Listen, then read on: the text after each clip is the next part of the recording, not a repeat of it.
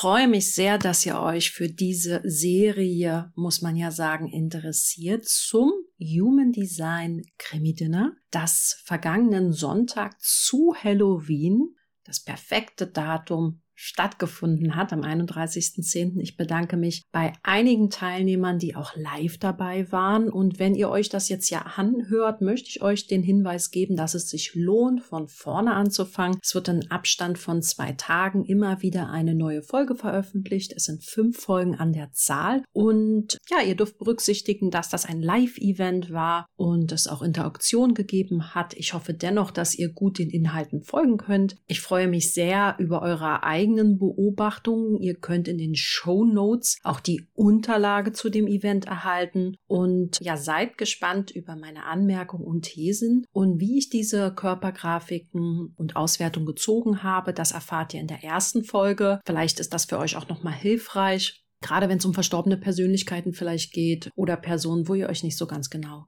sicher seid wegen der Uhrzeit. Also vielen herzlichen Dank für dein Interesse. Ich bin super gespannt, was du sagen wirst. Lass mir gerne deine Fragen, Anmerkungen und Kommentare in meinem Telegram-Kanal da, den du über mein Instagram-Account erreichst. Da findest du den Link oder auch auf meiner Website. Und äh, lass uns im Austausch bleiben und ich freue mich, dass du da bist. Ich freue mich, dass du daran ein Interesse hast. In diesem Sinne, fröhliches Gruseln.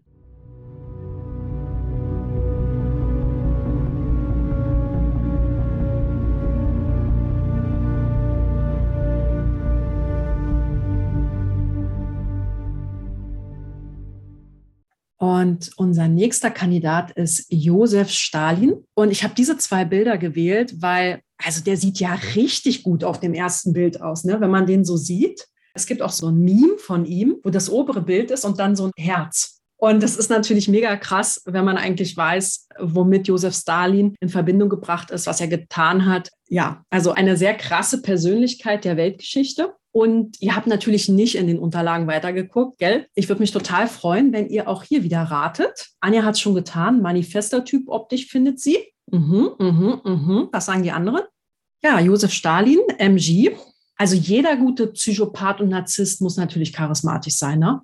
Manifester mit transpersonalem Profil, schreibt die liebe Laura. Julia schreibt, sie findet, er hat eine offene Ausstrahlung. Die Profis unter euch, ihr könnt schon mal Kanäle-Raten machen, Talente-Raten machen. Also ich finde, auch bei ihm ist das eine so omnipräsent. Wenn du das erste Bild siehst, das ist schon okay. Aber ihr habt geraten, dann machen wir mal weiter. Gabi schreibt 59,6. Lalalala. Ja, auch Josef Stalin hat die 59,6 und damit wir nicht oberflächlich sind, ich habe mal geguckt, genau, er wurde geboren. Ich glaube, der wurde auch im November geboren. Schau mal. Nee, am 18.12.1878. Genau. Und er ist ein Generator-Umsetzer. An dem Tag gibt es nur Generatoren-Umsetzer, wie man hier sieht. Er kann eine 4-6 sein, eine 4-1, eine 5-1. Also mein Bauchgefühl würde mir eher sagen, so eine 4-1 könnte schon gut passen, finde ich. Aber wie gesagt, müssen wir mal gucken, wie wir das Feld hier aufrollen. Was ich halt auch so spannend fand, ist, so, hier sehen wir Josef Stalin. Und da sind mir echt so ein paar Schmankerl aufgefallen.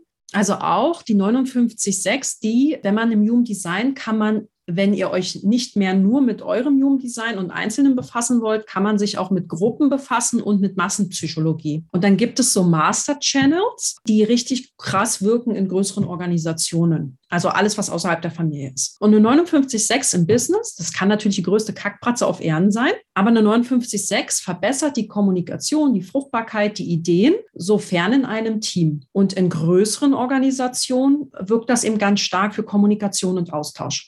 Und davon hat er ja doppelt aktiviert die 59 im Uranus die 59,2 unbewusst und im bewussten Uranus die 59,5. Und ich habe das schon auch bei einem Mann mal gehabt. Das fand ich ganz spannend, wie er mir das erläutert hat für sein Leben. Die 59,5 ist ja der Verführer. Und die fünfte Linie heißt auch, ich kann Fremde verführen. Heißt ja auch, ja, die 59 mit dem Sternchen, das Sternchen, was davor steht, heißt, dass zwischen den Licht- und Schattenaspekten schnelle Wechsel stattfinden können. Also, dass ich quasi in der Polarität total hin und her zapfen kann. Und es ist die Macht der Sexualität eben auch Menschen anzuziehen. Also ich kann nur ein guter Diktator sein, wenn ich wirklich Menschen aktiviere und anziehe. Generator, offene und umhüllende Aura. Ich sage ja immer, Generatoren sind keine Kuscheltiere. Ne? Kann auch Friedhof der Kuscheltiere sein, wie wir bei diesen Menschen feststellen. Und es ist eben auch die Verführung, die eingesetzt wird, um emotionale Abenteuer zu erleben, die auch meist wenig Bestand haben. Ne? Es geht halt auch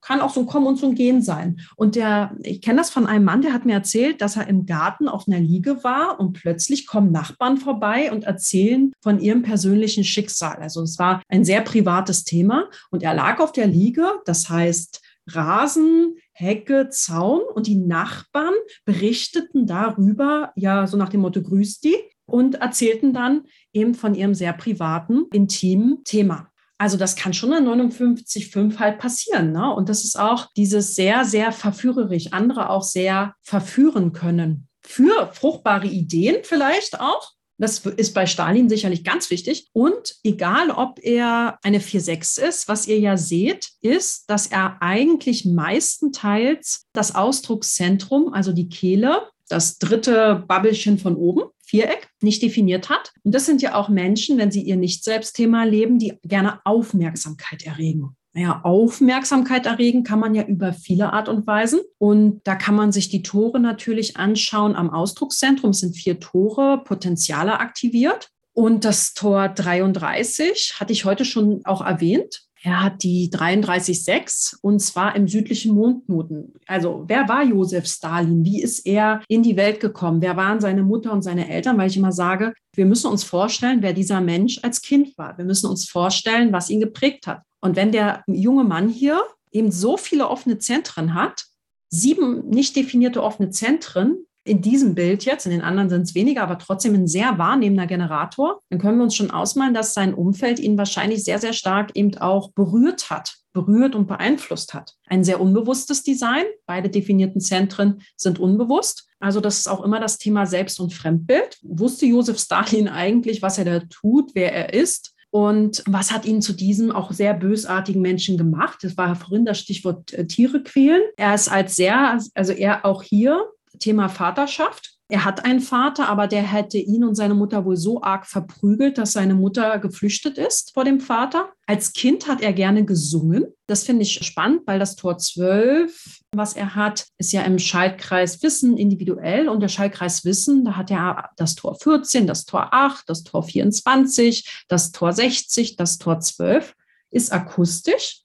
Und das Tor 12 zeigt ja sozusagen auf sein Emotionalzentrum und das gegenüberliegende Tor wäre das Tor 22. Und grundsätzlich geht es in diesem Kanal und Talent 1222 um ja auch Stimmungen, Stimmungen angemessen ausdrücken und durchaus auch um Musik. Und hätte er Tor 22 definiert, wäre er ein emotionaler Manifestor. Also irgendwer hatte doch geraten, Manifester-Typ.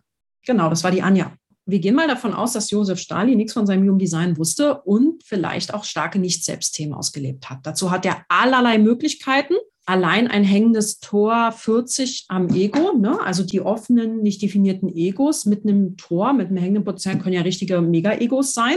Also richtig krass, da guckt da, also bin ja gut definiert am Ego, aber da legt es mir manchmal weg. Ja, er hat also viel Prügel kassiert, ist da mit seiner Mutter weg, und war wohl ein sehr guter Schüler, aber ein sehr brutaler. Also er hat sehr früh angefangen, auch brutal zu sein. Und er hat das, weil er so gut war, auch das Priesterseminar belegt. Und da will ich euch was ganz Faszinierendes zeigen. Also das Thema Kirche, Dogmen, Religion zieht sich so durch sein Leben dann eben Religion, die Partei ist die Religion, Rote Armee etc. Also ne, Lenin hat er noch erlebt und Marx und die Ideen hat er erlebt. Deswegen gucke ich auch so auf sein Persönlichkeitstor, bewusste Sonne 11.4 im Schatten. Und die 11.4 ist gefährlich, ist echt gefährlich, weil es ist ein Tor am Verstand. Also es geht da um die schönen Gedanken, um Illusionen. Unser Verstand kreiert Illusionen. Schöne Gedanken. Weißt du, was für Josef Stalin Frieden bedeutet, muss nicht für dich und mich Frieden bedeuten. Und die 11.4 im Schatten ist der elitäre Guru. Also das ist dann wirklich, der sein Wissen absichtlich nicht allen zugänglich macht. Und auch der Annahme ist, dass nicht jeder die Ideen erfassen kann. Also das kann auch ein Mensch sein, der sehr gefährlich ist, weil er Menschen Ideen näher bringt, die Anhänger finden, die alle ganz schön finden. Na, sonst ist das eigentlich auch so ein Walt Disney-Tor. Die 1156 ist ja auch so der Geschichtenerzähler. Ich habe ja auch die 1156. Da ist auch mal viel mehr Geschnacke als Realität dahinter. Die 1156 ist interessiert am guten Storytelling, einer guten Geschichte und es soll berühren, es darf emotional sein. Ne? Weil im Schaltkreis Sinn finden, es geht ums Erleben. Und die 11.4 im Schatten lässt dich mental eben Dinge erleben und will dich vielleicht auch dafür gewinnen. Ja, kann eben zu diesen Ideen führen, zu denen Stalin, Stalinismus ist ja auch ein Begriff, dann geführt haben. Und die Säuberung und die Massentötung von wirklich vielen Menschen. Josef Stalin hat ja auch unglaublich viele Menschen, Millionen Menschen umgebracht.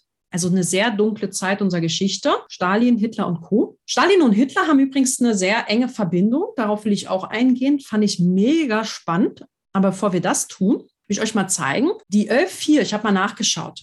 Der Ra Uruhu, also der Begründer des Human Designs, der in seinem Uranus, in seinem halben Uranus-Return, der war 1986 und ihr wisst ja, Ra Uruhu hat das Human Design bis 1987 auf Ibiza gechannelt, hat er auch die Persönlichkeitssonne in der 11.4 im Schatten. Und als ich mir so Dinge zu Ra Uruhu angelesen habe und auch was so zu ihm erzählt wird, ist, war es ja auch so, dass er hat ja kein Mainstream, also Human Design war ja kein Mainstream-Wissen und das war ja auch eine Idee, ein Konzept, was er da geschöpft hat. Hier ist ja auch ein sehr individueller Verstand. Also das ist nicht die Körpergrafik von Ra Uruhu, das will ich dazu sagen. Das ist die Körpergrafik von seiner Lebensphase, in die er eingetreten ist 1986, kurz bevor er den Encounter hatte und das Human Design zu ihm und zu uns gekommen ist. Und er hat auch immer gesagt, Human Design ist nicht für alle. Er hat auch gesagt, nicht alle werden aufwachen. Und das heißt, es ist alles irgendwie good and bad. Ne? Also Josef Stalin hatte auch eine Lehre, eine Idee, die er verbreiten wollte und Rauhuhu auch. Für Stalin waren das seine Gedanken und Ideen quasi zur Weiterentwicklung dessen, was wir so als Leninismus und dann seine Säuberungsideen. Und auch Papst Franziskus hat übrigens die 11.4 im Schatten, also unser aktueller Papst. Papst Franziskus ist sein Manifestor, 4.6 voraussichtlich. Und auch dieser, also auch die Kirche, ein Kirchenvertreter. Und ich glaube, er wurde ja auch gewählt, um die Kirche zu reformieren und zu erneuern. Also um mal ein Gefühl für das Sonnentor von Josef Stalin zu bekommen. Also es war auch Teil seiner Lebensaufgabe, eben genau das, was wir aus den historischen Büchern kennen. Vielleicht nicht in dieser Form, aber zumindest bedeutende Gedanken, Konzepte und Ideen in die Welt zu bringen und am offenen Aschner am offenen Aschner bedeutet ja auch immer seine Lebensaufgabe, also es ist ein hängendes Tor an diesem weißen Dreieck, bedeutet ja auch, dass es immer auch den anderen erfordert. Also meine Lebensaufgabe ist ein Stück weit auch in Verbindung mit anderen aktiviert. Ne? Also diese Gedanken und Ideen, die ich habe, da brauche ich auch immer den anderen, der mir das definiert und dann erlebe ich das besonders stark. Also dann habe ich vielleicht Momente in meinem Leben, da ist das ganz, ganz stark.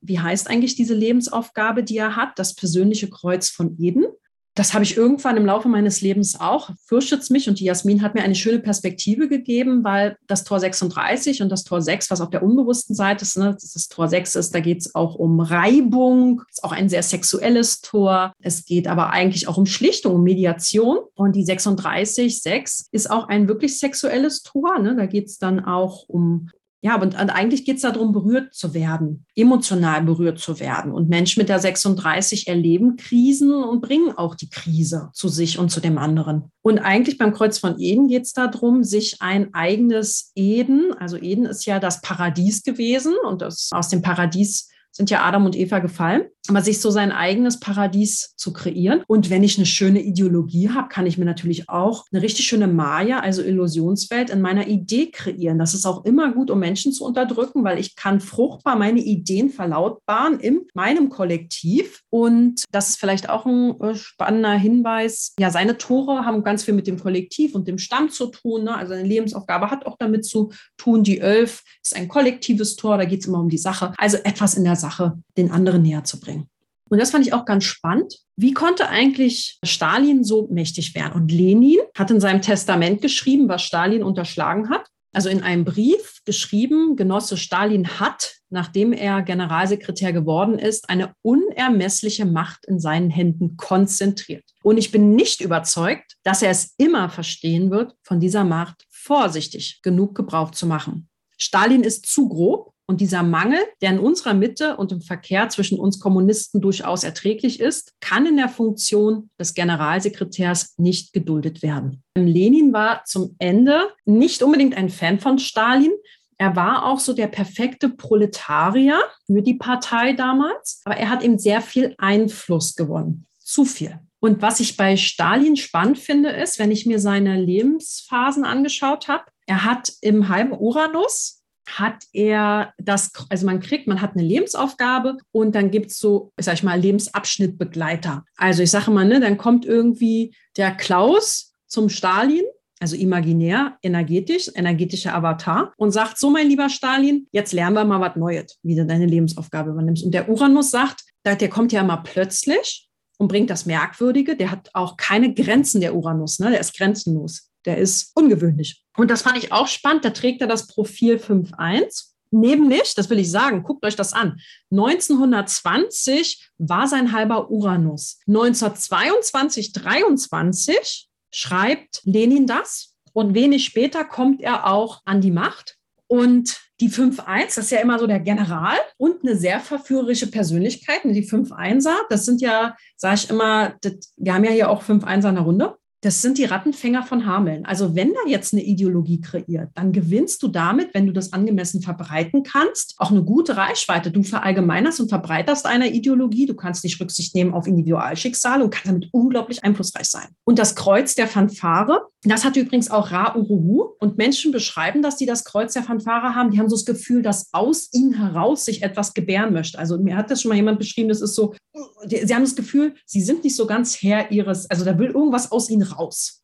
Das finde ich spannend, wenn man eben vielleicht merkt, dass auch bestimmte Wege für ihn vorskizziert waren. Ne, Human Design sagt ja quasi, du hast so eine Art Superdeterminismus. Das Leben ist für dich vorbereitet. Das Kreuz der Fanfare gibt es ja mehrere Kreuze der Fanfare, also je nachdem welchen Quadrant. Und ich habe aus 64 Keys jetzt einfach mal den Text kopiert, aber Credit zu 64 Keys, da könnt ihr das auch nachschlagen. Ich finde das so unglaublich krass, wenn man in diese Zeit schaut bei Stalin, was da passiert ist. Und zwar, genau, ich trage intuitives Wissen in mir. Für mich ist es wichtig, mich in Zeiten des Schocks instinktiv anzupassen und die großen Kräfte zu nutzen, um auf der Welle des Schocks zu reiten. Meine ausgeprägte Intuition ermöglicht es mir, eine klare Urteilskraft zu bewahren und die Herausforderung zur Weiterentwicklung zu nutzen. Also diese Texte, das vielleicht auch als Anmerkung, man kann sich das alles selbst herleiten, aber ich finde es jetzt für einen groben Einblick auch super interessant, was sich da also in seinem Leben gezeigt hat und wie sich das im Cluster hier einordnen lässt, auch aus Human Design Perspektive. Also, dass da etwas in seinem Leben passiert ist, plötzlich, das zeigt der Uranus an. Und das finde ich richtig geil. Ich habe mir mal Adolf Hitler und Josef Stalin in Interaktion angeguckt. Das sind ja Zeitgenossen. Und zwar gibt es den, äh, wurde 1939 der sogenannte Hitler-Stalin-Pakt geschlossen. Denn Hitler, Adolf Hitler, brauchte für seine Lebensraumpolitik, also dass die Deutschen sich ausweiten sozusagen, brauchte er Land. Und er hat eins gelernt, im Ersten Weltkrieg haben wir Deutschen verloren, weil wir so einen Zwei-Fronten-Krieg nicht gewinnen konnten. Und Hitler hat mit Stalin einen Pakt kreiert, wo es eben darum ging, einen Zwei-Fronten-Krieg auszuschließen. Also, dass keiner von rechts und von links kommt und dann weiß ich gar nicht mehr, wohin mit meinen Streitkräften. Und dieser Pakt hat drei Aspekte beinhaltet, nämlich keine Gewaltanwendung gegen die anderen Vertragspartner, also Deutschland, das damalige Reich, Deutsche Reich, nicht gegen Russland und Russland nicht gegen Deutschland. Und Neutralität bei Kriegen mit Drittstaaten und kein Beitritt gegen den anderen Vertragspartner. Das heißt, dieser Pakt, der hier geschlossen worden ist zwischen zwei, das waren keine Freundschaftsmächte, das waren ja befeindete Mächte. Sie haben sich quasi eben legitimiert, sich nicht gegenseitig anzugreifen und zuzugucken, falls der andere ein anderes Land angreift. Warum ist das so relevant? Weil das eigentlich den Krieg, den Zweiten Weltkrieg mitbegründet hat, weil so überhaupt der Überfall auf Polen möglich war zum 1.9.1939. Und der Überfall auf Polen hat sich wenig später darauf ereignet. Und Stalin ist nicht eingegriffen. Also das war ihm auch ganz recht, Stalin, dass sozusagen die Deutschen einmal über Polen rübergerannt sind. Da hat man dann später auf dem Reißbrett festgelegt, wer kriegt hier was von Polen. Also die Polen haben, finde ich, wirklich eine sehr berührende Geschichte. Und warum ich das erwähne, ist, was ich hier nämlich wirklich krass finde, in der Interaktion Stalin und Hitler haben zusammen zehn elektromagnetische Verbindungen. Das ist echt viel. Also wenn ihr einen Menschen trefft, mit dem ihr zehn elektromagnetische Verbindungen habt, dann passiert da immer was. Dann bist du in der Begegnung berührt. Also zehn elektromagnetische Verbindungen ist wirklich, da spricht man ja manchmal auch davon, dass man eine karmische Verbindung zueinander hat, dass man eine gemeinsame Aufgabe hat. Und dann schaue ich mir an, was sind denn das da zum Beispiel? Naja, und die 2750, gell? Die 2750 heißt ja auch nur ein gemeinsames Projekt. Naja, könnte der Hitler-Stalin-Pakt gewesen sein dieses Treuhänderische, ne? also wirklich ein Projekt durchzustehen. Aber es ist ja dann nicht ganz so harmonievoll weitergelaufen. Und die 360 finde ich auch mega krass. Also Hitler hat die Persönlichkeitssonne in der zu Hitler kommen wir ja noch. Im Tor 3 und Tor 3 habe ich auch, das ist das Tor des Chaos, der Unordnung. Und ich erlebe das bei mir auch. Ne? Entweder ist irgendwie Chaos angesagt oder ich strukturiere. Es ist auf jeden Fall hochgradig mutativ. Grundsätzlich ist die 360 als Formatenergie hochgradig mutativ. Und das kann wirklich sein, dass pfiuh, volle Transformation da passiert. Ne? Und das fand ich schon auch irgendwie sehr berührend. Und dann ist mir noch aufgefallen, dass Hitler hat seine unbewusste Sonne in der 41.1, seine unbewusste Erde in der 31.1 und Stalin hat seine bewussten Mondnoten auch in der 41.31. Du hast keine Ahnung, was das bedeutet. Ich erkläre das jetzt mal kurz. Und zwar sagt das reguläre Human Design dazu eigentlich gar nicht so viel. Aber es haben wohl Beobachtungen ergeben und viel Arbeit mit Human Design, dass es oft in Partnerschaften oder wichtigen Beziehungen so ist, dass jemand die Mondnoten da hat, wo ein anderer zwei Tore seiner Lebensaufgabe hat. Und das muss nicht schön oder gut sein. Was bedeutet das jetzt in dem konkreten Fall? Also das, was Josef Stalin sieht, ist auch ein großer Teil dessen, was Adolf Hitler in seiner Lebensaufgabe hat. Also man könnte sagen, Josef Stalin kann Adolf Hitler besonders gut sehen. Die 31 heißt führen, also da geht es um Führung, sagt auch, ich führe, wenn ich sprechen könnte. Genau, die 31.3. Und die dritte Linie heißt ja auch immer, das ist ja so eine Trial-and-Error-Linie, Märtyrerlinie. Also Josef Stalin sieht auch, wer in dem Umfeld, aus dem er kommt und was er geht, wer da führt und wie. Und die 41 ist ja das Tor der Minderung, aber ist bei den Chinesen ja eigentlich ein sehr beliebtes Tor. Da geht es aber um den großen Traum, die große Vision. Ne? Also er sieht dort auch, wer hat welche Vision vielleicht, wer hat welchen Druck. Und es ist eben die Tüchtigkeit dann auch und der Egoismus in Zeiten der Minderung, zu schauen, wo und wie, wem man hilft. Also das fand ich wirklich krass spannend. Und ich finde auch spannend, dass sie sich die 1333 schließen, weil wenn Menschen aufeinandertreffen, die die 1333 haben, kann es auch passieren, dass sowohl der Mensch mit dem Tor 33 als auch der Mensch mit dem Tor 13 Dinge plappert, die er nicht so gerne verplappern möchte. Ich habe Tor 33 zum Beispiel. Das heißt, ich möchte meine Geheimnisse schon gerne irgendwem erzählen. Klammer auf, bin mir nicht bewusst, was ist jetzt ein Geheimnis, was nicht, aber kann halt nicht. Aber dann kommt so eine 13 und dann pluppert das so aus mir raus. Und dann habe ich mir mal vorgestellt, wie das wohl war, als wie die Beziehung so war, was die sich vielleicht erzählt haben, wie die auch packt, ne? also im Geheimen auch. Da gibt es verschiedene Protokolle auch zu diesem Pakt. Letztlich hat dieser Pakt den Zweiten Weltkrieg ermöglicht. Das darf man wohl so sagen. Also eine immense Auswirkung gehabt auf uns alle. Ja, also dazu zu Josef Stalin.